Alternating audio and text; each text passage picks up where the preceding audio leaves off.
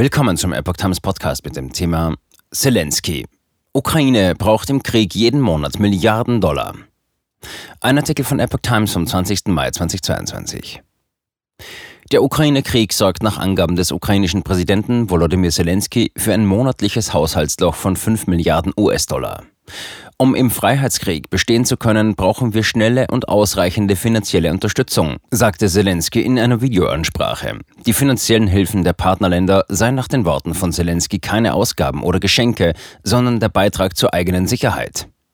Die Verteidigung der Ukraine bedeutet auch ihre Verteidigung vor neuen Kriegen und Krisen, die Russland provozieren könnte, sollte Russlands Angriff auf die Ukraine erfolgreich enden, sagte er. Deshalb müssten alle Verbündeten zusammenarbeiten, um einen russischen Erfolg zu verhindern.